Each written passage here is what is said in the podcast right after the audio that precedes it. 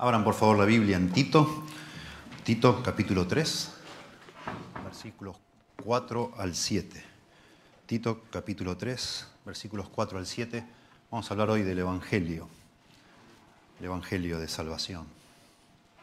Tito 3, del 4 al 7. Dice así la palabra de Dios. Pero cuando se manifestó la bondad de Dios nuestro Salvador y su amor para con los hombres, nos salvó, nos salvó.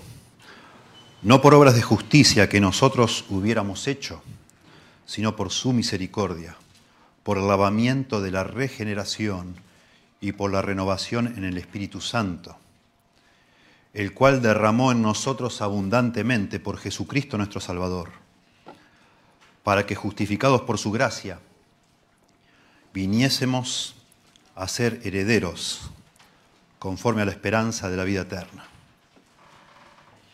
Muy importante que en una iglesia evangélica se hable del Evangelio, lo más que se pueda todo el tiempo. Lo hacemos muchas veces al final de un sermón, repasando el Evangelio y a veces es necesario dedicar un sermón entero para explicar el Evangelio. El Evangelio que significa buena nueva, en griego evangelio es buena nueva. El evangelio no es algo lógico, no es algo que nosotros podamos entender fácilmente, es algo que todo el tiempo estamos sin darnos cuenta torciendo, o quitándole algo o agregándole algo. Se distorsiona nuestra mente, es difícil para nosotros, los seres humanos, comprender lo que es la gracia de Dios, que semejante, semejante obra de salvación de un ser humano sea completamente gratis para nosotros y tan costosa para Dios. Es muy difícil. La Biblia nos habla de un cuadro realmente espantoso, cuando el Señor por fin termine con este mundo y nos encontremos con Él, que muchos se van a sorprender. Muchos que hoy piensan que son cristianos, que hoy piensan que van derecho al cielo, no van a ir al cielo. Es, decir, según la Biblia muestra, está lleno de personas que se engañan a sí mismas, creyendo que son algo que no son. Hoy la palabra evangelio y evangélico prácticamente no significa nada para muchas personas. Muchas personas en, muchos lugares creen que son cristianos, creen que han nacido de nuevo, así es una frase, yo soy un cristiano nacido de nuevo. Se va agregando al concepto de cristiano cosas más, más cosas después para aclarar, porque también decir que soy cristiano tampoco significa nada. Pero hoy también decir soy cristiano nacido de nuevo ya no tiene significado, en un sentido porque está lleno de personas que no han nacido de nuevo y que dicen que así ha sucedido en sus vidas. Así es el Evangelio.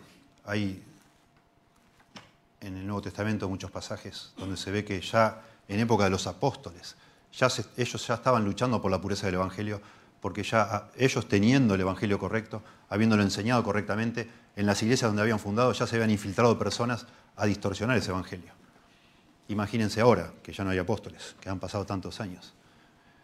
Tremendo. Es por eso también que hay tantas denominaciones distintas dentro del movimiento evangélico, porque todo el tiempo el enemigo de nuestras almas, que es Satanás, que es el padre de mentira, está procurando distorsionar, o por adición o por sustracción, de alguna u otra manera, se está siempre tratando de pervertir el Evangelio. Y nosotros de alguna manera también en nuestra mente nos confundimos. Tengo un amigo que hace años salió con una cámara a hacer entrevistas a pastores, a pastores.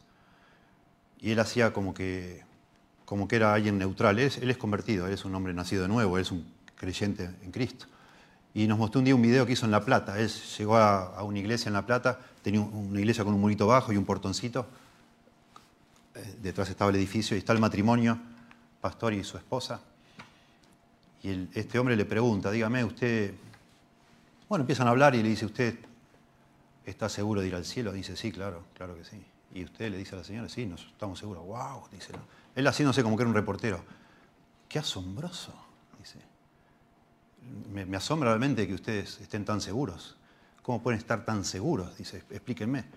Dice, bueno, dice el hombre, yo, este terreno era nuestro, nosotros lo regalamos. Y esta iglesia, la mayoría lo hemos comprado nosotros, los ladrillos, todo. Y la mujer hablaba, sentía todo el tiempo. El pastor de la iglesia, de una iglesia evangélica. No entendía el Evangelio. Hace años también fuimos invitados de acá a ir a otra iglesia en otra ciudad. Fuimos, yo le pregunté al pastor, me, me invitó a mí a predicar. Era una iglesia de otra denominación. Y pregunté si podíamos ir un grupo de hombres de acá y fuimos con dos vehículos. Y muy interesante, eh, después del servicio el hombre nos invitó a comer. Y mientras esperábamos que llegaran las pizzas, uno de los hombres, de los varones que estaba conmigo, le, pidió, al pastor que cuente cómo él conoció a Cristo. Y el hombre empezó a decir, bueno, a mí Cristo me entró por la rodilla, dijo él. No, no se imagina la sorpresa nuestra. Y, y le pedimos que explique. El hombre dijo que un día estaba orando y le entró por la rodilla el Señor Jesucristo. Ese era el pastor de la iglesia, imagínense ustedes. De manera que está lleno de iglesias evangélicas por todas partes del mundo, no solo en Argentina donde no se, no se explica el Evangelio, no se sabe el Evangelio, no se conoce el Evangelio. Pero se le asegura a las personas que conocen a Cristo, los pastores que ni, ellos entienden el Evangelio, le aseguran a las personas que, que son cristianas y que el morir van a ir al cielo. ¿Por qué? No se sabe bien por qué. Algunos porque se bautizaron, otros porque pasaron al frente, porque levantaron la mano, porque están haciendo, tratando. Solemos ir a, a la ciudad de San Justo a predicar el Evangelio y se acercan evangélicos nos sacan fotos, nos filman, nos aplauden al terminar la presentación. Y es asombroso porque se ve que son simpatizantes, digamos, de Jesucristo, del Evangelio. Y uno se pone a hablar y dice, ah, no, sí, yo también voy a una iglesia, etcétera, etcétera. Qué bueno, pastor, qué lindo, me encanta. Yo voy a tal iglesia, a tal ministerio. Y uno le pregunta, siempre, ¿y usted está seguro que va a ir al cielo? Y estáis tratando. Así te contestan, siempre, casi siempre. Y no es fácil, pastor. Usted sabe, somos humanos, no es tan fácil. No entendió el Evangelio. No se entendió el Evangelio. Tremendo. Tremendo. Y en la isla de Creta, porque esta, carta de Tito, o, de Pablo a, Tito, que era uno de sus colaboradores, está dirigida a, Tito que estaba trabajando aparentemente en varias congregaciones en la isla de Creta. Bueno, en aquella época las, iglesias eran en casas, así que eh, era más común que haya varios, varios lugares de reunión. Y por lo visto, Pablo había compartido el Evangelio de manera correcta ahí, pero ya de nuevo se estaba pervirtiendo. Y bueno, le, Pablo le encomienda a Tito que enseñe a los creyentes. Notablemente en la carta de Tito se habla mucho de que los creyentes debemos hacer buenas obras. Pero simultáneamente a que se enfatiza que tenemos que hacer buenas obras, se habían infiltrado falsos maestros a decir que la salvación también es por buenas obras. Que hay que cumplir la ley, que hay que hacer ceremonias, que hay que circuncidarse, que hay que hacer lo que hacían los antepasados, etcétera. Entonces parece una confusión también, porque por un lado los creyentes se nos manda a hacer buenas obras, pero también por otro lado se nos dice que la salvación no es por buenas obras.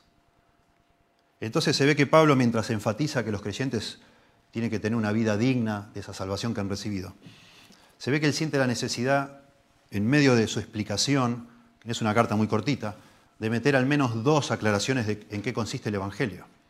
Lo hace en el capítulo 2, versículo 11, cuando dice, pero la, porque la gracia de Dios se ha manifestado para salvación a todos los hombres, enseñándonos que renunciando a la impiedad y a los deseos mundanos, vivamos en este mundo o en este siglo sobria, justa y piadosamente, aguardando la esperanza bienaventurada y la manifestación gloriosa de nuestro gran Dios y Salvador Jesucristo, quien se dio a sí mismo por nosotros para redimirnos de toda iniquidad y purificar para sí un pueblo propio y celoso de buenas obras. Pero ahí enfatiza el verso cuando empieza a explicar que la salvación es por gracia. La, gracia de Dios se ha manifestado para salvación. Y acá hace lo propio en el capítulo 3, verso 4, que viene hablando de otra cosa.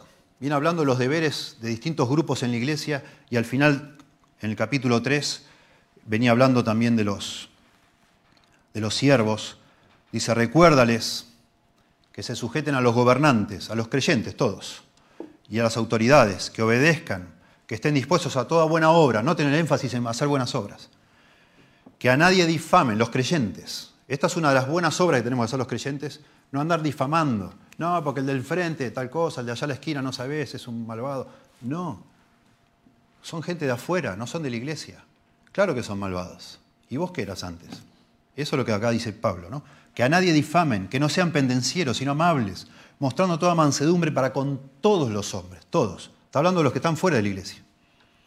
Porque nosotros también, acá está la razón, este porque, el verso 3, es la justificación para que no andemos hablando de los demás, de lo malo que son, ¿no? la corrupción, no sabes, este es esto, este es lo otro.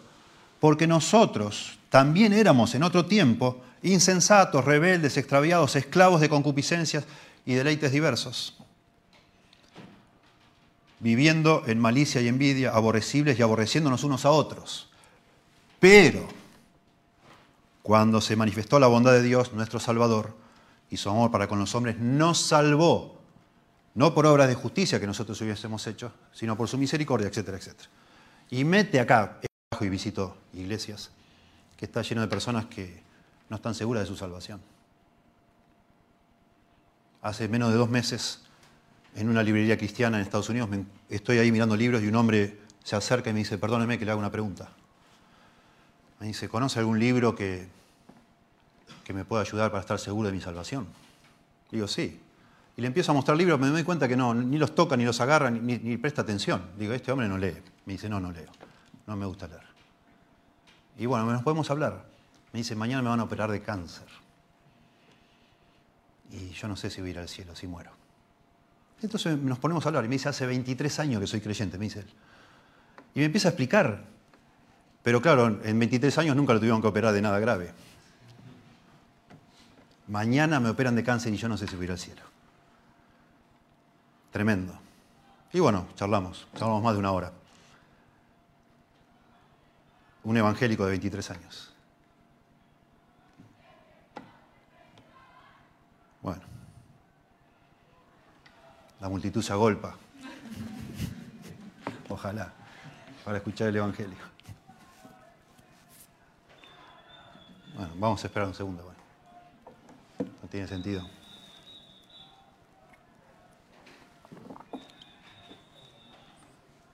Interesante, agrego porque está saliendo en vivo también. Se puede editar después, pero interesante la charla. Yo empecé a, con esta persona, empecé a indagar pecados, porque también lo que he aprendido es que cuando la gente está enredada en algún pecado tipo adictivo, creen que ya no son salvos. Y empecé a indagar con tal pecado, tal pecado. No, no, en serio, pastor, nada. No, no, no, no. Y entonces al final llegamos al, al corazón del asunto. El hombre me dice, yo lo que pasa es que soy un legalista tremendo, me dice. Yo no entiendo la gracia de Dios, así me dijo. Y bueno, conversamos lo más que pudimos. Salió bien de la operación y ya lo conecté con otra persona que está tratando de ayudarlo, ¿no? Para entender la gracia de Dios. Acá se enfatiza mucho en Tito, la gracia de Dios. La gracia de Dios. La salvación, de alguna manera lo que enseña acá Pablo, no tiene que ver con nada que nosotros hagamos, sino todo que ver con lo que Dios hizo, por su gracia. Y notablemente, ustedes ven en el verso 5, en griego, leímos del verso 4 al 7, en griego todo eso es una sola oración. No hay, varios, no hay puntos entre medio. ¿Sí? Del verso 4 al verso 7 es una sola oración en griego. Y el verbo clave de toda esta oración está en el verso 5 que dice, nos salvó, nos salvó, Dios nos salvó. De eso va a hablar. Esta oración es un paréntesis, es cómo Dios nos salvó. De eso va a hablar de cómo Dios nos salvó. Y notablemente también con un poder de síntesis asombroso, guiado por el Espíritu Santo, el apóstol Pablo mete en una oración, el verso 5 mete demasiada información, podríamos decir. La clave es Dios nos salvó, ese es el tema de toda esta porción. Lo que Dios hizo, según esta porción, es salvarnos. Eso es lo concretamente de qué está hablando. El tiempo de cuando lo hizo, dice el verso anterior, dice cuando se manifestó su bondad y amor para con los hombres. Los objetos de esa salvación, ya leímos, éramos todos nosotros o los seres humanos eh, en medio de sus pecados, personas rebeldes, y acá, extraviadas, que vivían en malicia, aborrecibles, etc. Elijo solo algunas descripciones. Y en el verso 5, el resto del verso 5 habla de la base de esa salvación, es su misericordia. El contenido habla de la regeneración, la renovación y la justificación. Los medios de la salvación habla del Espíritu Santo. Por el Espíritu Santo Dios nos salvó. Y después habla al final por su gracia. Y la meta de la salvación es la esperanza de la vida eterna. Podríamos decir, utilizando solamente el verso 7, que es como una especie de conclusión, yo me voy a detener en el verso 5 y 6, más que nada, pero en el verso 7 Dice, para que justificados por su gracia, viniésemos a ser herederos conforme a la esperanza de la vida eterna. Miren, esa, esa, frase cortita, justificados por su gracia, eso es un sinónimo de ser salvo. Una persona salva es una persona que ha sido justificada por su gracia. Eso es. El concepto de ser justificado es ser declarado justo delante de Dios. Eso es justicia. Es un término legal. Dios es el juez de toda la tierra. Dios ha escrito, ha establecido una ley para este mundo que se resume en los diez mandamientos. Jesús lo resumió en dos. Amar a Dios con toda nuestra fuerza, nuestro corazón y nuestra mente, y al prójimo como a nosotros mismos. Dios es el juez, hay una ley, y nosotros no la cumplimos, somos culpables, pero la sal, y estamos perdidos por eso. Somos, es como si estamos condenados, condenados a muerte, condenados a cadena perpetua, no sé, imaginando esa figura. Pero dice que somos justificados por su gracia, somos declarados justos. Eso, eso significa ser salvo. Que yo diga, Dios me salvó a mí, es que Dios me ve como una persona justa y a, vos también. Ser salvo entonces consiste en ser declarado justo delante de Dios por la gracia de Dios. De manera que uno puede estar seguro de tener vida eterna. Eso es lo que dice acá en este verso 7. Y la gran pregunta es cómo, cómo podemos estar seguros que Dios me ha justificado a mí de mis pecados, a vos de tus pecados, y que de verdad nos espera la vida eterna. ¿Cómo se puede vivir con esa esperanza segura y no engañándonos a nosotros mismos? Bueno, yo entiendo que lo explica los versos anteriores. Y podemos decir en primer lugar que somos salvos. Y estoy sintetizando, ¿no? mi objetivo en este caso no es explicar cada detalle, aunque vamos a explicar bastante, pero quiero ser lo más simple posible. En primer lugar, entonces, somos salvos por lo que Dios es no por lo que nosotros somos. Somos salvos por lo que Dios es, no por lo que nosotros somos. Y está explicando acá lo que nosotros somos, o éramos, en el momento que Dios nos salvó. Dice, porque, verso 3, porque nosotros también éramos. Eso es lo que yo era, lo que vos eras, si sos creyente. Y si todavía no sos creyente, lo que vos sos. Nosotros éramos, y eh, para englobar un poco, menciona algunas de nuestras errores, fallas, pecados porque nosotros también éramos en otro tiempo insensatos, rebeldes, extraviados, esclavos de concupiscencias y deleites diversos, viviendo en malicia y envidia, aborrecibles y aborreciéndonos unos a otros. Eso es lo que los seres humanos son, no uno, sino todos. No hay justo ni un uno, dice la Biblia. No hay quien entienda, no hay quien busque a Dios. Todos se desviaron, a se hicieron inútiles. Todos los seres humanos caemos bajo la misma descripción. Somos pecadores. Algunos más pecadores, otros menos. Algunos son pecadores, eh, eh, se evidencia esa, naturaleza pecaminosa en algunas cosas, otros en otras. Algunos son chusmas, algunos son envidiosos, algunos son egoístas, algunos se ve un orgullo tremendo, algunos van y juegan, están perdidos por el juego, otros por el sexo, por lo que sea. Pero somos todos pecadores a los ojos de Dios. Y eso es lo que acá describe. Y notablemente acá lo que dice que es así como esas personas estaban, dice, pero cuando se manifestó la bondad de Dios, nuestro Salvador, y su amor para con los hombres, esa clase de hombres, está describiendo a los hombres, nos salvó. Noten que eh, es asombroso, acá nos dice, bueno, cuando estas personas, de este grupo de personas, algunos se reformaron, algunos le pusieron onda, se pusieron las pilas, trataron de enderezarse, como dicen ahora los jóvenes, se recataron, y entonces Dios lo salvó. No, no dice eso. No dice. No, no dicen, bueno, cuando se metieron en una iglesia y empezaron a practicar todos los ceremoniales, entonces Dios fue y lo salvó. No dice eso. No tiene nada que ver con lo que nosotros hacemos, ni con lo que nosotros somos. Bueno, estos, estos eran buenos. De entre toda esa manga de malvados, Dios vio a algunos que eran buenos y a esos los salvó. Exactamente lo contrario dice acá. Cuando éramos todo ese tipo de cosas, se manifestó la bondad de Dios y su misericordia. Y su amor para con los hombres, dice acá. Notable es una palabra entera, Filadelfos, su amor para con los hombres. Él nos salvó. Nuestra salvación no depende de lo que nosotros somos, sino de lo que Dios es, de que Dios tiene bondad y tiene amor para con los hombres. Y acá dice que se manifestó, porque se refiere a, lo que, a la venida de Cristo a este mundo. O sea, la venida de Cristo a este mundo es una manifestación visible, palpable, tangible de que Dios tiene amor por la humanidad. Por eso recién leímos también, de tal manera amó Dios al mundo, que ha dado a su Hijo unigénito, para que todo aquel que en él cree no se pierda, más tenga vida eterna. Al venir Jesucristo a este mundo y no solo venir y caminar entre nosotros y mostrar un hombre lleno de amor, de humildad, de bondad, sobre todo el, gran púlpito, como decía Agustín, donde se predica el amor de Dios, es la cruz. Cuando ves que ese hombre tan bondadoso, tan maravilloso, es muerto en una cruz, no, no por, por, una injusticia, sino porque Él vino a morir en esa cruz. Él ya avisó que era necesario que Él muriera, que sea entregado en manos de pecadores, etc., y muriera. Cuando vos entendés que Él murió como un sustituto para salvarnos, entonces te das cuenta que no. Es la bondad de Dios, ese amor para con los hombres, del cual depende la salvación. No nuestras cosas, no nuestros esfuerzos, no, no que nosotros le pongamos ganas o estemos tratando y Dios ve mi intención, entonces bueno, pobre, mira, este de verdad, yo veo su corazón, porque Dios ve el corazón. Y dice, este realmente está, está haciendo un esfuerzo significativo, le veo buena intención, realmente va en serio la cosa y le voy a perdonar, lo voy a salvar. Nada que ver, nada que ver. No dice eso la Biblia. La salvación, entonces, en primer lugar, no, depende de lo que Dios es, no de lo que nosotros somos o éramos o algún día podamos ser. Para nada. Si fuera de eso, si fuera por eso estaríamos perdidos para siempre. Por eso se llama salvación, porque estamos perdidos. Porque somos lo que somos, por eso lo que Dios viene a hacer es a salvarnos.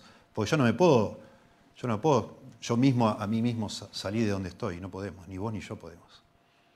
Por eso así dice, el Salvador nos salvó. Dice el Salvador Jesucristo. Dios no envió un, un abogado para que nos defendiera, Dios no envió un médico para que nos curara, no, no envió un político para que me ayudara, un maestro para que me enseñara, no sé, un filósofo para que me explicara. Porque no necesitamos todo eso. No un psicólogo para que me escuchara, no sé, un psiquiatra para que me medicara. No, necesitamos esas cosas. Necesitamos a alguien que nos salve de nuestros pecados. Nuestro problema se llama pecado. Y todas esas personas que mencioné no saben qué hacer con el pecado, porque son pecadores también ellos. ¿Qué van a hacer? ni se, ni, se refiere a cosas, ¿no? nos mandó un crédito el Señor, no nos mandó, no sé, una casa, no nos mandó un título, que como si esa fuera la, solución de nuestra vida. El día que yo tenga esto, ah, ahora sí, voy a estar satisfecho. No, no tiene nada que ver con eso. La Biblia es muy, muy cruda y muy clara, muy, muy, muy completa en cuanto a lo que dice de nosotros. No hay nada que satisfaga nuestra vida hasta que por fin, quitando el pecado del medio, podamos volver a estar bien con Dios, que es nuestro creador. Ese es el gran problema del ser humano. Eso es la, alienación de nuestro corazón que, que, nos hace ser insaciables, buscando y buscando y no encontramos nada. no, buscamos, no encontramos lo que buscamos. ¿Verdad? Porque el problema es que necesitamos un Salvador que nos vuelva a unir a Dios, al Padre, a religar. De ahí sale la palabra religión. Nuestra relación con Dios se ha roto. Alguien tiene que volver a religarla. Y eso es el Salvador Jesucristo. Y las religiones humanas, la verdad, no religan nada, en un sentido.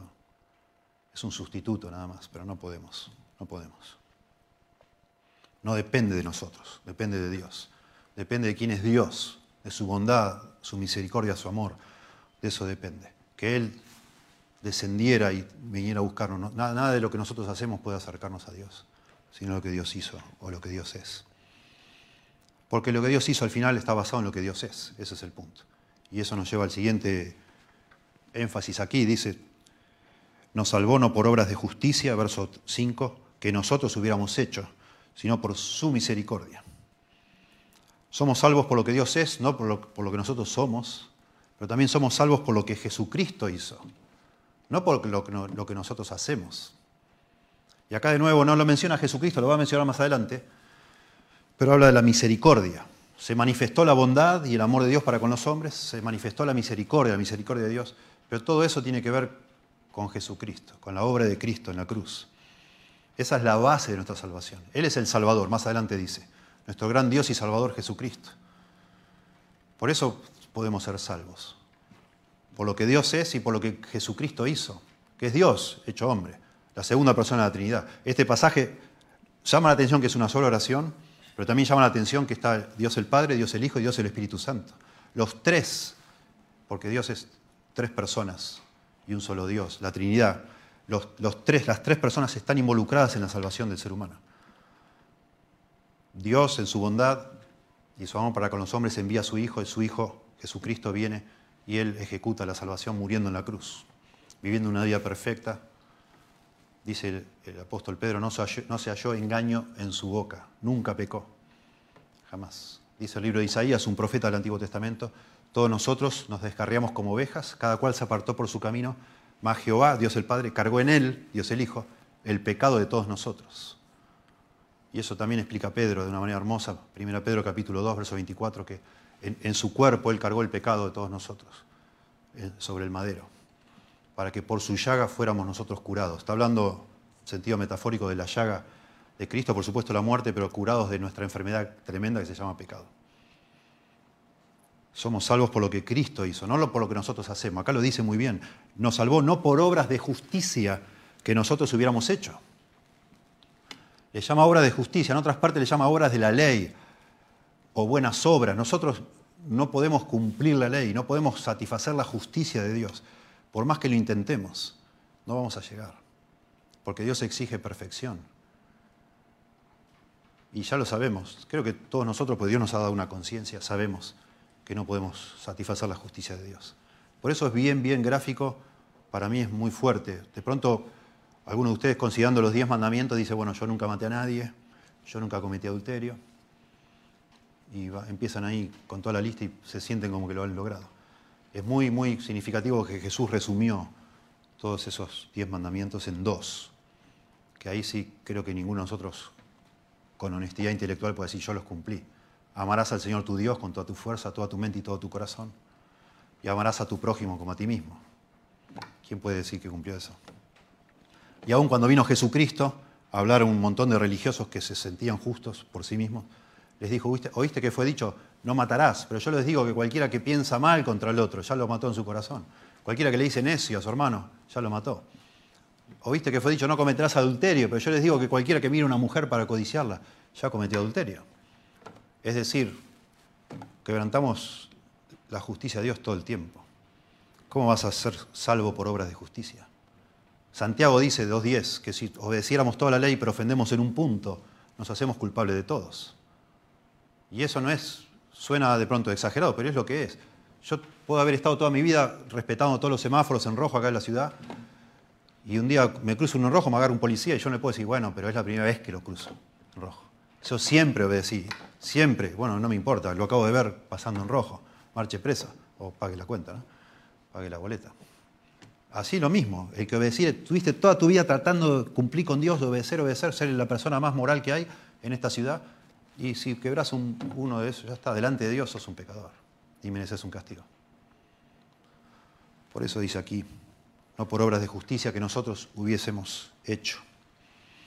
Les leo otros pasajes de la Biblia para subrayar esto. Dice en Efesios capítulo 2, versos 8 y 9, porque por gracia sois salvos, por medio de la fe.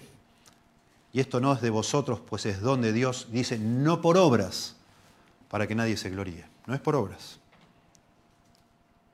Dice en 2 Timoteo 1.9, nos salvó y llamó Dios con llamamiento santo, no conforme a nuestras obras, sino según el propósito suyo y la gracia que nos fue dada en Cristo Jesús antes de los tiempos de los siglos. Pero que ahora la gracia ha sido manifestada por la aparición de nuestro Salvador Jesucristo. Lo mismo, lo mismo. El carácter de Dios, la gracia, la bondad, la misericordia de Dios, el amor, es la base de nuestra salvación, pero esa, esa, esa bondad, esa gracia se materializó, se concretó en la venida de su Hijo al mundo y lo que, el sacrificio que hizo en la cruz. Entonces somos salvos por lo que Dios es, pero más específicamente por lo que Jesucristo hizo, justamente porque Él es Dios. Y ese amor no quedó en algo, en, escribirnos poemas desde el cielo Dios y decir cosas lindas, sino en venir a morir por nosotros porque era lo que necesitábamos. Porque si entendés bien lo que la Biblia dice de nuestro pecado y cómo estamos delante de Dios, no hay nada que podamos hacer para zafar de una condenación por la justicia. Porque somos, somos pecadores. La única forma de, escapar de esa condenación es que alguien sea condenado en lugar nuestro. Y eso es lo que hizo Cristo en la cruz. Por eso vino Jesucristo a la cruz. Para pagar Él que no debía nada, lo que yo debía, todo lo que yo debía. Por eso habla de amor, de gracia, de misericordia, de una cosa que no se puede entender. ¿Quién va a hacer eso? ¿Quién va a ser capaz de morir por tus pecados, decir, no, deja, voy yo a la cárcel, deja yo, que me peguen a mí, a vos deja, anda tranquilo. Ah, nadie va a hacer eso, y menos leyendo acá lo que somos nosotros, a los ojos de Dios. Aborrecible, dice acá. Tremendo. Eso es gracia, tremenda gracia. Eso es, por eso se llama buena nueva, buena noticia, evangelio. Es asombroso. Dice Pablo, hablando de, cómo él antes creía, él era un religioso, Pablo, muy religioso, el apóstol Pablo. Y él creía que iba a ser salvo por su propia religión, por todos sus esfuerzos para que lo lleven al cielo. Y entonces en Filipenses 3, él explica a los filipenses, a partir del verso 8, cómo él un día se dio cuenta de todo, lo que estaba, todo el esfuerzo que estaba tratando de hacer era una estupidez, que no servía para nada, era un engaño, se estaba engañando a sí mismo. Y dice, estimo todas las cosas como pérdida por la excelencia del conocimiento de Cristo Jesús, mi Señor, por amor del, por amor del cual lo he perdido todo y lo tengo por basura. Bueno, venía hablando de todos sus méritos humanos, religiosos. Todo eso ahora me doy cuenta que es basura, no sirve para nada. Para ganar a Cristo y ser hallado en Él no teniendo mi propia justicia, dice él, que es por la ley, tratando de obedecer la ley, sino que es sino la que es por la fe de Cristo, la justicia de Dios por fe.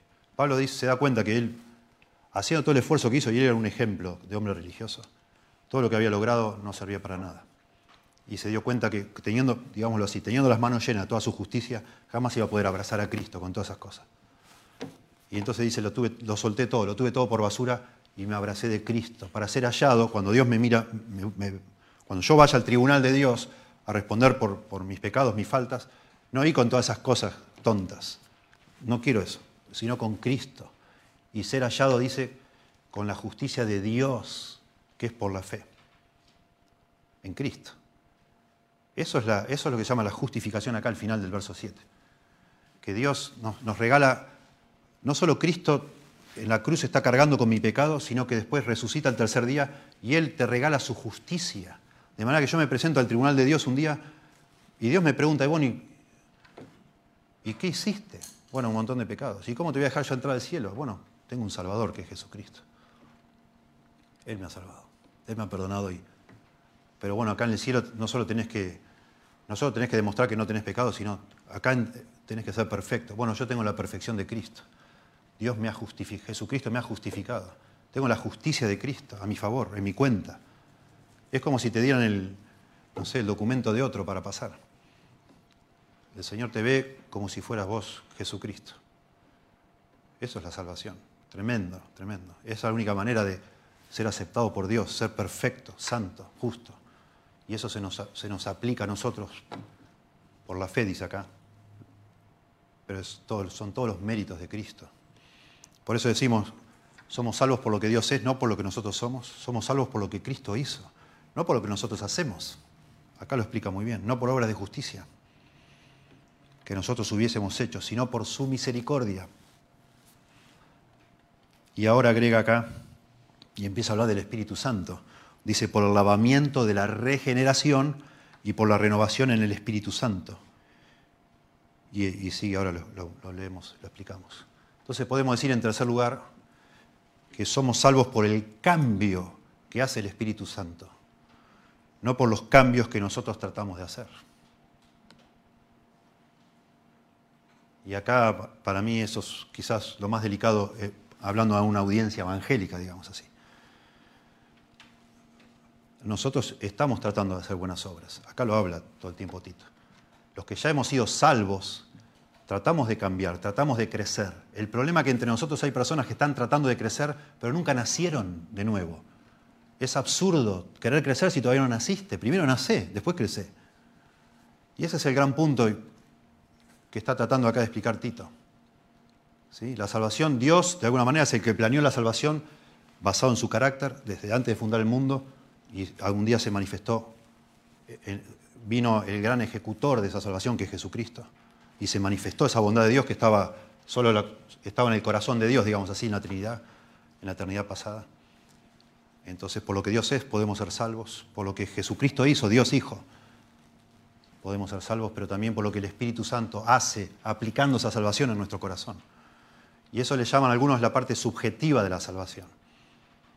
Y ese es el gran punto donde nosotros podemos estar confundidos. ¿Habré yo de corazón abrazado a Cristo de verdad? ¿Habré yo recibido el Espíritu Santo en mi corazón? ¿Estará Dios realmente obrando en mi corazón? Porque yo a veces caigo tanto en pecado, tropiezo tanto que me parece que el Espíritu no está en mí. Yo intelectualmente creo que Cristo murió en la cruz por mí, acepto, me sorprendo, etc. Me emociono, canto, lloro. Tengo la, digamos así, tengo el conocimiento correcto, la cabeza, la teología, tengo las emociones, me emociona todo esto. Pero no veo mucha obra de Dios en mi corazón. No me siento libre del pecado. Y entonces aquí es, de nuevo, otro aspecto que es muy importante asegurarnos.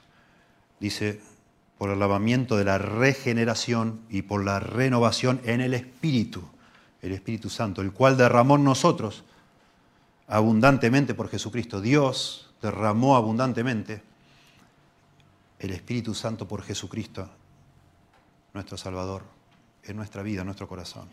¿Para qué entonces dice verso 7? Justificados por su gracia, viniésemos a ser herederos conforme a la esperanza de la vida eterna. Acá se habla de tres conceptos teológicos muy, muy concentrados, digamos así, muy serios. Se habla de la justificación, de la regeneración y la renovación. Cuando hablamos de justificación se refiere a tener una relación nueva con Dios. Dios como juez, yo como reo, ya he sido justificado, ahora puedo ver a Dios como padre, digamos así. Y yo como su hijo, ya, ya no estoy bajo condenación, porque Cristo ha recibido el golpe, digamos así, el castigo. Pero también habla de un cambio radical de nuestro interior, que ahí le llama regeneración y renovación, que a propósito son casi sinónimos, podríamos decir, son sinónimos. Regenerar es como hacer nacer de nuevo y renovar es como, bueno, hacer algo nuevo, renovar. dice acá, por el lavamiento de la regeneración. Lamentablemente, por esa palabra lavamiento, algunos han querido leer acá que ahí se está metiendo el bautismo. Hay ciertas denominaciones cristianas que creen que una persona puede ser regenerada o renovada cuando se bautiza, porque acá dice lavamiento. Y allá cuando Jesús le habla a Nicodemo, dice que tenía que nacer de agua y de espíritu. Hay gente que cuando lee agua ya piensa bautismo, ¿no? No importa el agua donde está, pero lo ven como bautismo. Y la verdad es que no, no tiene sentido semejante cosa. No es lo que está diciendo acá. Acá la clave es el Espíritu Santo, no el lavamiento. El Espíritu Santo es el que lava. Lean correctamente esa frase y verán. El Espíritu Santo es el que nos regenera, el Espíritu Santo nos renueva, el Espíritu Santo nos purifica. Ese es el concepto de lavamiento, de purificarnos. Porque de alguna manera esa invasión, llamémosla así, del Espíritu Santo en nuestra alma es necesaria para limpiarnos de todo pecado, para hacernos aceptos delante de Dios. Aplicar esa sangre de Cristo, el Espíritu Santo, nos purifica. Por eso viene a vivir a nuestra alma. Y dice acá que esa purificación, de alguna manera, está conectada con la renovación, con la regeneración. El Espíritu Santo nos, nos da un corazón nuevo, Dios nos da un corazón nuevo, que está puro, que no es el corazón de antes, que no podía dejar de pecar. Se podría traducir acá mediante el lavamiento por el Espíritu Santo que produce regeneración y renovación. Podríamos poner, cambiar el orden para darle el sentido que tiene esta frase. Sabemos que nadie es salvo por bautizarse, porque el ladrón al lado de Jesucristo en la cruz nunca se bautizó y Jesús le dijo, estarás conmigo esta noche en el paraíso.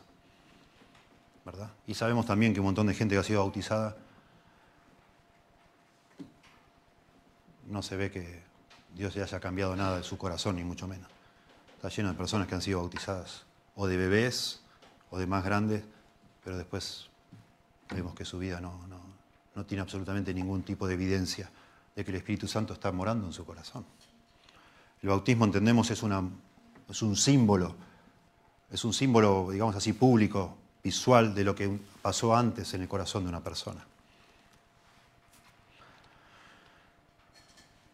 En la Biblia se habla, en el Nuevo Testamento se habla de tanto de regeneración como de renovación, como partes de la salvación. Dice allá en 2 Corintios 4:17, de modo que si alguno está en Cristo, nueva criatura es, renovación. Las cosas viejas pasaron, y aquí todas son hechas nuevas. Renovación. Cuando se habla de regeneración, el texto principal es el que se leyó hoy, es Juan capítulo 3. En Juan capítulo 3, verso 5, está Jesús hablando con un líder religioso llamado Nicodemo, un hombre que también, un maestro de la ley, dice ahí. Era un hombre que había cumplido todo, que era un ejemplo. Humanamente, digamos, había cumplido todo. Las ceremonias, toda la parte, digamos así, que se ve. Ningún ser humano puede de corazón cumplir todo lo que Dios pide. Y entonces Jesús le dice, porque él se acerca a, Jesús a preguntarle, ¿qué debo hacer para heredar la vida eterna? Responde Jesús, verso 5, de cierto, de cierto te digo, que el que no naciere de agua y de espíritu no puede entrar en el reino de los cielos. Es decir, si vos no, si vos no has renacido, si, si Dios no te ha regenerado, si no te ha reavivado, no sos salvo. Si Dios no ha obrado en tu corazón de tal manera que hayas nacido de nuevo, por más maestro de la ley que seas, Nicodemo, no puedes heredar el reino de los cielos, no puedes ser salvo. Lo que es nacido de la carne, carne es, y lo que es nacido del espíritu, espíritu es y empieza a hablar de dos clases de nacimiento. Todos nosotros ya hemos nacido, Nicodemo obviamente también había nacido. Pero ahora le está diciendo Jesús, tenés que nacer del Espíritu. Ya naciste de la carne, tenés que nacer del Espíritu. Del agua y del Espíritu. Hay, todo tipo de interpretaciones con esto del agua. También algunos hablan de que se refiere al, al bautismo, otros que dicen que es el agua de la placenta, como el nacimiento carnal. Otros hacen referencia a la palabra de Dios, que muchas veces se habla como de agua. Para mí es, es paralelo a Tito. Acá se habla de la purificación, el agua, la purificación del agua, y para eso tenemos texto paralelo allá en el libro de Ezequiel, que es lo que está de alguna manera haciendo referencia el Señor Jesucristo. De, este pasaje sigo leyendo de Juan y hacemos unas observaciones que creo que son muy importantes. Dice, lo que es nacido de la carne, verso 6, carne es, Juan 3, 6, y lo que es nacido del Espíritu, Espíritu es. No te maravilles, le dice Jesús a Nicodemo, de que te dije, os es necesario nacer de nuevo. El viento sopla de donde quiere y oyes su sonido, mas ni sabes de dónde viene ni a dónde va. Así es todo aquel que es nacido del Espíritu. De alguna manera Jesús está diciendo que la regeneración, el nacimiento, nacer de nuevo, es una necesidad para ser salvo. Si uno no nació de nuevo, no es salvo, no puede ir al cielo. En segundo lugar, la regeneración es un misterio, dice acá. Así como no sabes de dónde lo que hace el viento, así es lo del espíritu, no puedes entender todas las cosas. Es un misterio porque es algo que lo hace el Espíritu Santo, porque es algo que sucede en nuestro interior, es una nueva naturaleza, es un nuevo corazón, cosas que exceden a nuestra capacidad de entender y de hacer ni hablar. Es un misterio. La regeneración es un comienzo, es el comienzo de la vida cristiana. Una persona empieza a ser cristiano cuando el Espíritu Santo le regenera. Antes no lo es.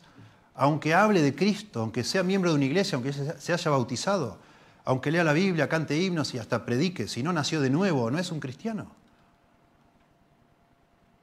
Es sinónimo de ser cristiano nacer de nuevo. Una persona que no ha nacido de nuevo no es un genuino cristiano o cristiana. Esto es muy importante, porque ahí tenemos que preguntarnos, ¿soy yo un cristiano? Bueno, sí, voy a una iglesia cristiana. No, la pregunta es, ¿naciste de nuevo? ¿Está el Espíritu Santo en tu corazón? ¿Está obrando en tu corazón? Hacerse cristiano, dijo alguien, no es comenzar de nuevo en la vida, no es como un nuevo borrón y cuenta nueva. Bueno, ahora viene Cristo, me perdonó, empiezo de nuevo. Hacerse cristiano no es comenzar de nuevo en la vida, es recibir una nueva vida para comenzar. Cosas distintas.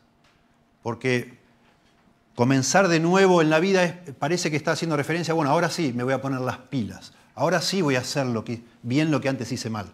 Parece que depende de vos. En cambio, lo que está hablando acá Jesús está clarísimo, por eso Nicodemo dice, pero ¿cómo? Ya siendo viejo, voy a, ¿qué tengo que entrar en el vientre de mi madre? No, Nicodemo. Tenés que nacer del Espíritu, de arriba. Eso pone todo el énfasis en lo que Dios haga en tu vida o lo que Dios hace en tu vida, no lo que vos haces. Ningún bebé hace nada para nacer. La mamá hace todo, digamos, en el momento de nacer, ¿no? Ningún, desde adentro nadie te ayuda. Y acá el punto está, de nuevo, que está subrayando Jesús, es que es algo que nosotros no colaboramos para nada con Dios. Es el comienzo, pero eh, de nuevo, comienzo diferente, espiritual, sobrenatural, de lo alto, no, no, tiene nada que ver con vos. Ahí comienzan los cambios. Por eso primero naces de nuevo, después empezás a cambiar porque el Señor te hizo nacer de nuevo. No es el producto de tu esfuerzo ni de tus ganas. No colaboramos. Tenemos esa tendencia, todos nosotros, a pensar que podemos colaborar con algo, aportar algo a esa salvación. Nada. No podemos aportar nada. En cuarto lugar, la regeneración es una obra soberana de Dios. Dios lo hace, de punta a punta. Dice en Juan capítulo 1, el Evangelio de Juan, verso 12 dice, a los suyos vino, mas los suyos no le recibieron. Está hablando del pueblo judío. Él vino a los judíos, él nació en el pueblo judío, de madre y padre judío, o de, de madre judía porque concibió por el Espíritu Santo. A lo suyo vino, para los suyos no lo recibieron. Mas a todos los que le recibieron, verso 13 de Juan, a los que creen en su nombre, les dio potestad de ser hechos hijos de Dios, los cuales no son engendrados de sangre, ni de voluntad de carne, ni de voluntad de varón, sino de Dios. Nosotros somos llamados hijos de Dios, los creyentes, porque Dios nos hizo nacer de nuevo, no por voluntad de carne, no por voluntad de varón, no fuimos engendrados de sangre, sino de Dios. Dios nos hizo nacer. La regeneración es un acto soberano de Dios. Dios lo hace. Dios te hace nacer. Vos no te haces nacer a vos mismo. Hay una parte que corresponde a nosotros, a eso se llama conversión, que tiene que ver con arrepentirnos y creer. Y hay una tremenda discusión teológica, que no viene al caso acá, si nosotros tenemos que ser regenerados primero para poder creer, porque estamos muertos en nuestros delitos y pecados. Y un muerto no puede creer, un muerto no se puede arrepentir. Entonces algunos dicen, bueno, primero Dios nos tendría que regenerar, soberanamente Él escoge a quién, te hace nacer de nuevo, y entonces ahí vos crees. El problema es que una vez que Dios ya te hace nacer de nuevo, que es la salvación, ¿para qué querés creer y para qué es necesario arrepentirte y, creer si ya te salvó Dios? Yo pienso que simultáneamente, es algo que Dios hace de manera simultánea. Eh, de nuevo, como decimos acá, es algo incomprensible en un sentido, porque lo hace el Espíritu Santo. No podemos explicar todas las cosas. Nuestra lógica nos dice, si entendemos que estamos muertos en pecados, porque así dice la Biblia, deberíamos primero ser revividos para entonces creer. Pero si esa regeneración es sinónimo de salvación, ya está, me salvo antes que crea. Entonces ahí tenemos ese problema y decimos, bueno, ya Dios sabe cómo lo hace. Dios me manda y a vos te manda a creer y arrepentirte, si querés ser salvo. Y después entendés que para ser salvo necesitas que Dios te abra los ojos. Ahora vamos a ver ese pasaje. Y puedas creer. Dios tiene que hacer algo. Dios tiene que descender en tu vida y hacer una obra que vos no podés hacer. En quinto lugar, la regeneración es inmediata, instantánea y sin medios. Eso es lo que dicen los teólogos. Cuando decimos que es inmediata es como un suk, un instante y se refiere a que es sin, medios, Dios no utiliza ningún medio y es instantánea. No es un proceso que de a poco voy naciendo, no, naces en un instante. Dice allá en 2 Corintios 4:6, usa otra analogía, pero es la misma. Está hablando de la luz de Dios iluminando nuestro corazón, resplandeciendo. Dice 2 Corintios 4:6, porque Dios que mandó que de las tinieblas resplandeciese la luz, es el que resplandeció nuestros corazones para iluminación del conocimiento de la gloria de Dios en la faz de Jesucristo. Bueno, todo el contexto viene hablando de la gloria, de la gloria del Antiguo y Nuevo Pacto, y habla de luz y de ceguera. Pero acá es muy interesante lo que dice. Dios es el que mandó que de las tinieblas resplandeciese la luz. Eso es Génesis capítulo 1, ¿verdad? Dios estaba creando todo, Dios dijo, sea la luz y fue la luz. Pero sigue hablando ahí, sea esto y fue lo, y todo el tiempo Dios dice algo y sucede. Y acá está usando esa analogía, que Dios vino a nuestro corazón que estaba en tinieblas, completamente ciego, oscurecido, y Dios dijo, sea la luz, y fue la luz. Y comenzó la vida espiritual para nosotros. En el momento que Dios resplandeció en mi corazón, en ese momento Dios, como si hubiera dicho, que viva y viví. Y lo mismo en tu caso, con su palabra. Su palabra obró para hacerme nacer y a vos también con ese mismo poder que vemos, capítulo 1 de Génesis. Es algo inmediato, hecho por Dios, que haya vida, y hubo vida en tu alma, y en la mía, por Dios. En sexto lugar, la regeneración es permanente. No es algo que un día lo recibís y después porque no lo supiste manejar bien, no lo administraste bien, lo perdiste. No se puede hacer, no es así. Solo cito un texto, dice Pablo a los filipenses, dice, estando persuadido de esto, que el que comenzó en vosotros la buena obra, la perfeccionará hasta el día de Jesucristo. El que empezó a hacer algo en nuestro corazón, por eso es tan, tan, tan vital que podamos entender que solo Dios lo hace. Eso aplasta nuestro orgullo. A la gente no, nos gusta a los seres humanos. Decir, bueno, algo, yo quiero ayudar, algo, déjame poner algo. No puede ser que vos pagues todo. Y así estamos con, con Dios también. No, es todo de Dios. Gracias a que es todo de Dios, sabemos que eso es permanente, porque Dios no se cansa, no se aburre, no se equivoca. Si fuera miti miti, como decimos nosotros, un poquito nosotros, en esa área, en esa parte estaríamos fritos. Así es, la salvación. ¿De qué nos sirve tener una cadena con tremendos eslabones si en algún lado le atamos con alambre? Ahí se va a partir. Ahí nuestra, salvación es de punta a punta obra de Dios. Irrompible, digamos así. Nada nuestro, nada de alambre, ninguna parte de alambre. Gracias a Dios. La regeneración, dice un teólogo, es un cambio que Dios hace en nosotros, no un acto autónomo que nosotros desempeñamos por nuestra propia cuenta. Dios lo hace. Dios nos regenera. Dios, por medio de su Espíritu, acá está subrayado en el texto que estamos analizando, en Tito, el Espíritu Santo de Dios es el que hizo eso, no nosotros.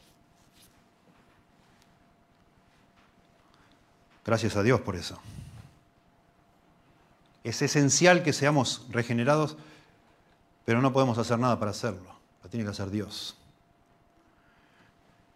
No es un esfuerzo cooperativo entre Dios y nosotros. Y en tercer lugar, es una experiencia, la regeneración que debemos tener, pero que solo Dios puede dar. Subrayando, insistiendo en esto que estamos diciendo. En, séptimo lugar, pensando acá en Juan 3, la regeneración, esta es la última observación, y me baso en otro texto. La regeneración nos impedirá vivir en pecado. Si vos y yo fuimos regenerados algún día, eso significa que el Espíritu Santo vino a nuestro corazón. Dios lo derramó abundantemente, dice, y generosamente. Y eso produce cambios en nuestra vida. Y uno de los cambios que produce es que ya no es posible que disfrutemos los más campantes vivir pecando como hacíamos antes. Ya no podemos. Y dice eso, 1 Juan, capítulo 3, verso 9, dice, todo aquel que es nacido de Dios, regeneración, todo aquel que es nacido de Dios no practica el pecado. Porque la simiente de Dios permanece la semilla de Dios, Dios, el Espíritu Santo, permanece en él.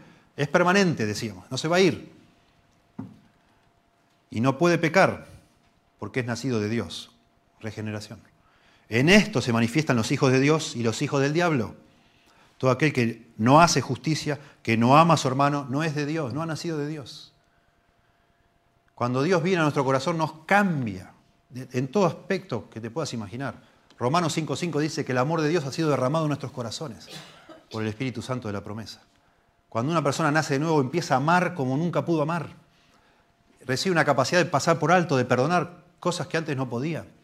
Porque Dios, el mismo Dios, creador del cielo y la tierra, está viviendo en tu corazón. Imagínate, ¿cómo no va a cambiar algo? Todo tiene que cambiar. Bueno, alguno dice, bueno, ajá, ahí está lo que yo pensaba, entonces yo tengo que hacerme, esforzarme para no pecar. Porque acá dice, primera Juan, que si yo nací de Dios, yo no, no practico el pecado. Pero yo peco. Y todos pecamos. Y Juan mismo dice que si alguno dice que no tiene pecado, es mentiroso. Se engaña a sí mismo. No está diciendo la verdad. Claro que pecamos. Vos y yo pecamos, aún habiendo nacido de nuevo, pecamos. Lo que acá dice Juan no es que seamos impecables, porque no lo somos, sino nadie, ninguno de nosotros sería nacido de nuevo, ¿verdad? Lo que está diciendo es que ya no practicamos el pecado. Ya no vivimos, no andamos en el pecado como si nada sucediera. Ese es el punto, practicar una forma de vida, andar en el pecado. El que ha nacido del Espíritu ahora anda en el Espíritu Santo. Dice un teólogo antiguo, el cristiano no sigue practicando y gozándose en el pecado con total abandono. No es capaz de seguir pecando con gozo, de seguir viviendo en pecado. Eso es lo que está diciendo Juan, si has nacido de nuevo. Otro escritor lo dice de una manera más simple, me encanta. Dice, el creyente puede caer en pecado, pero no andará en él. Eso es lo que está diciendo Juan. Podemos caer capaz varias veces, pero eso nos va a producir una amargura, un dolor, una tristeza, porque está el Espíritu Santo en nuestro corazón y no nos va a dejar vivir así como si nada pasara, ¿no? No puede, no quiere. Volvamos a Tito y explicamos los dos versículos que quedan, capítulo 3, versos 6 y 7. Leo de nuevo el 5, nos salvó no por obras de justicia que nosotros hubiésemos o hubiéramos hecho, sino por su misericordia, por el lavamiento de la regeneración y por la renovación en el Espíritu Santo, el cual, el Espíritu Santo, derramó en nosotros abundantemente por Jesucristo nuestro Salvador. Dios derramó el Espíritu Santo en nosotros. Ese Espíritu que nos hizo nacer, que nos purificó, que nos lavó de nuestros pecados, que nos renovó, está viviendo en nuestro corazón. Vive en nuestro corazón. Dice, dice acá de una manera abundante. En realidad no podemos tener más espíritu de lo que tenemos, según leemos en las Escrituras. Todos los creyentes tenemos la misma cantidad del espíritu. No hay que pedir a Dios que nos dé más de su espíritu. Hay muchas canciones, muchas personas que hablan de eso, pero no es lo que la Biblia dice. Tenemos todo lo que necesitamos y más también, por lo que dice acá. Demasiado. El espíritu que vive ahora en nuestro corazón vuelve a crear el, corazón humano, lo recrea, reviviéndolo de la muerte espiritual a la vida espiritual. Las personas regeneradas son nuevas creaciones, mientras que anteriormente no tenían disposición, inclinación ni deseo de las cosas de Dios. Ahora están dispuestas e inclinadas hacia Dios. En la regeneración Dios siembra un deseo de sí mismo en el corazón humano que de otra manera no estaría allí. Dios al venir a vivir en nuestro corazón cambia aún nuestros deseos, nuestras inclinaciones, nuestras preferencias. Antes nos encantaba tal o cual cosa, ahora que el Señor ha venido de esa manera inmediata a nuestro corazón. No sabemos por qué bien, porque no entendemos bien, pero decimos, bueno, ya no quiero hacer eso. Y no sé cómo será el testimonio de cada uno de ustedes cuando fue salvado por el Señor, pero yo no me olvido más. Yo traté, yo tenía miedo que me engañen en una iglesia. Sí, por la gracia de Dios, el primero de julio del 84, sé que he sido regenerado por Dios, pero después de unas semanas, de unos meses, yo tuve miedo de que me atrapara una secta y dejé de ir a la iglesia y traté de volver a hacer lo que hacía antes. Y no pude. No pude. No me olvido más estando en un boliche bailable en Buenos Aires y diciendo, ¿qué hago yo acá? ¿Qué estupidez esto? Qué ridículo. ¿Cómo me gustaba esto antes? No puedo creer que me gustaba esto. Veía a todo el mundo digo, ¿qué hago? Y nunca más fui. No es que me lo prohibieron, no, no. Dije, ¿qué es esto? El Espíritu Santo en nuestro corazón. Inclinándonos a las cosas de Dios ahora. Me encanta, y ya lo he mencionado acá, pero lo quiero volver a mencionar porque aplica mucho. Me encanta pensar en un joven pastor que murió a los 27 años, Henry Screwball. Él escribió una carta en 1677, perdón, antes, en 1677 se publicó esa carta de manera pública para que otros la leyeran. Un amigo le escribe, este hombre era un escocés, un pastor escocés, jovencito, le escribe un amigo y le dice, Henry, ¿me puedes explicar en qué consiste ser un verdadero creyente, un verdadero cristiano? Y él empieza a escribirle, y le escribe, le escribe, escribe, escribe, al final publica un librito con esa carta. Y ese librito ha impactado el corazón de muchas personas, muchas. Pero él al final, al principio explica lo que no es ser un cristiano. Y él habla del cristianismo de, de mente, de corazón y de... Perdón, el cristianismo de mente, dice el cristianismo de manos y el cristianismo de pies, dice. Eso no son verdaderos. Cristianismo de mente es conocer la teología correcta. Eso no es ser un cristiano de verdad. El cristianismo de manos, dice él, es el, moralista, el tratar de ser, este, de portarnos bien, de hacer las cosas, de, modificar nuestra conducta, de portarnos bien, de ser morales, en fin. Y el de corazón, perdón, no de pies. El cristianismo de corazón, él dice, es el que se emociona. La persona se emociona escuchando de Cristo, leyendo, pensando, qué, qué hermoso. Él dice, el verdadero cristianismo no tiene nada que ver con todo eso. El ser un verdadero cristiano es tener la vida de Dios en el alma del hombre. Eso es el cristianismo. Eso es el cristianismo, tener a Dios viviendo en tu alma. Eso es. Y eso es lo que está acá explicando Tito. Y el Espíritu Santo es Dios. Eso es. Y eso nos tiene que hacer pensar y mucho, demasiado. Porque no se trata de cuántos años hace que estás acá en la iglesia, si fuiste el, fundador, como algunos acá en la ciudad creen. Hay gente acá en la ciudad, tristemente, que hace años que no van a ninguna iglesia, que hace pero no sé cuánto, que ni leen la Biblia ni buscan al Señor, y ellos creen que venir al cielo porque fueron del primer grupo que hubo en esta iglesia, los fundadores. Nada que ver. La vida de Dios en tu corazón, eso es ser un cristiano. Y ahí deberías apuntar para tratar de discernir si de verdad te has convertido, si sos salvo, si sos salva. No si entendiste el mensaje, si podés repetir punto 1, 2, 3, 4, no si algún día hiciste una oración, no si vas a la iglesia tal o cual, sino si de verdad Dios está viviendo en tu corazón. Y se pueden ver frutos de eso. De eso está hablando acá Pablo. Dice Scrugal, el cristianismo no tiene que ver con deberes externos, ni con una emoción o sentimiento que uno tiene.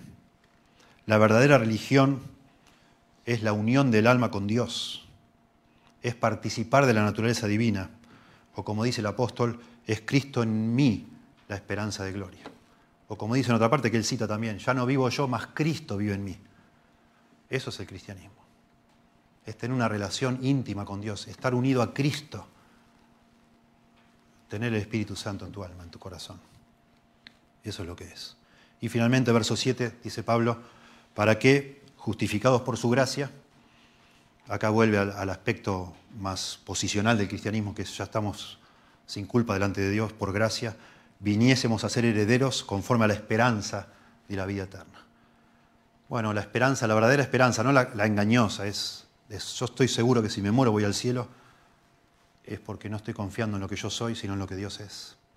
No confío en lo que yo hago o he hecho, sino en lo que Dios, Jesús hizo por mí y no confío en los cambios que estoy tratando yo de producir, sino en los que el Espíritu Santo, porque vive en mi corazón, está produciendo. Eso es ser salvo. Y eso da mucha tranquilidad, mucha paz, mucha esperanza, por supuesto, porque es, Dios no miente. Y lo que Dios hace lo hace perfectamente. Y lo que Cristo hizo en la cruz no lo vas a arreglar vos ni yo. No hace falta que nadie lo arregle, es perfecto. Consumadores, dijo Jesús en la cruz. ¿Sí? Toca que nosotros, escuchando el Evangelio, nos arrepintamos de corazón, porque son, reconociendo que somos pecadores, admitiendo que si morimos en nuestros pecados estamos perdidos para siempre. Porque en el cielo no entra nada que no sea santo. En el cielo no entra pecado, dice la Biblia. Y algo hay que hacer con nuestros pecados. Y la Biblia nos manda a arrepentirnos. Dios dice que manda a toda persona en todo lugar que se arrepienta. Hechos capítulo 17 dice eso. Y por supuesto, no solo arrepentirnos, que sería, arrepentirse sería gráficamente como darle la espalda al pecado, darse la vuelta, pero con eso no alcanza. Puedes dejar de fumar y empezás a jugar, no sé, dejas de fumar y empezás a, qué sé yo, hacer qué. Es darle la espalda a Cristo de corazón, perdón, al pecado y correr a Dios, correr a Cristo, a la cruz. Es la fe. No por obras, no estamos hablando de obras, como si dije dejar de fumar para dar un ejemplo. No tenés que dejar de fumar para recibir a Cristo. Tenés que estar dispuesto en tu corazón a darle la espalda al pecado, reconociendo que ese es tu verdadero problema. Reconociendo que sos un pecador, una pecadora. Es arrepentimiento. Clamar a Dios, por favor, Señor, perdóname. Y por supuesto, mirar a Cristo por lo, lo que Él hizo en la cruz, creyendo que Él lo hizo para salvarte y que es suficiente no hay que agregar nada a eso. La obra de Cristo, no tu obra, no tus buenas obras. El carácter de Dios, no el, el tuyo. Y por supuesto, una vez que eh, te arrepientas y el Señor te salve de corazón por tu fe en Cristo, el Espíritu Santo va a empezar desde adentro a hacer los cambios que Él quiere hacer, pero no se trata de que cambies para que Él te salve, sino que Él te salve por gracia y misericordia y entonces van a venir los cambios por ese nuevo nacimiento. ¿sí? Te damos gracias, Señor, por tu palabra. Por favor, úsala en nuestras vidas. Ayúdanos a recrearnos, los que ya hemos abrazado este Evangelio, a refinar nuestra comprensión, a, gozarnos, a asombrarnos y por eso darte gracias y vivir de una manera todavía más entregada a ti, por gratitud, por haber recibido tanto de ti, Señor. Pero ayúdanos a todos aquí, a, por favor, por medio del Espíritu Santo, y tu palabra, que es como un espejo de nuestra alma, que nos muestra lo que hay en nuestro corazón. Ayúdanos a pensar, Señor, a meditar, a discernir si de verdad tenemos tu vida viviendo en nuestro corazón, Señor. Si de verdad has venido a nuestro corazón un día para regenerarnos, para transformarnos, para hacernos nacer de nuevo. Y podemos ver evidencias de ese nacimiento, porque tenemos otras inclinaciones, porque te amamos ahora como antes no lo hacíamos, porque podemos amar a los hermanos y porque también podemos eh, levantarnos cuando pecamos y con tu ayuda, Señor, caminar contigo otra vez y no vivir en el pecado, como si nada pasara, Señor. Y si alguno que está aquí no lo es, que tú también por medio de tu Espíritu le aclares, le ilumines para que, y le quebrantes, Señor, con convicción de pecado, para que deje de confiar en su justicia, en sus obras, en su bondad, y confíe en la obra perfecta y preciosa de Jesucristo, Señor. Por favor, te rogamos en el nombre de Jesús. Amén.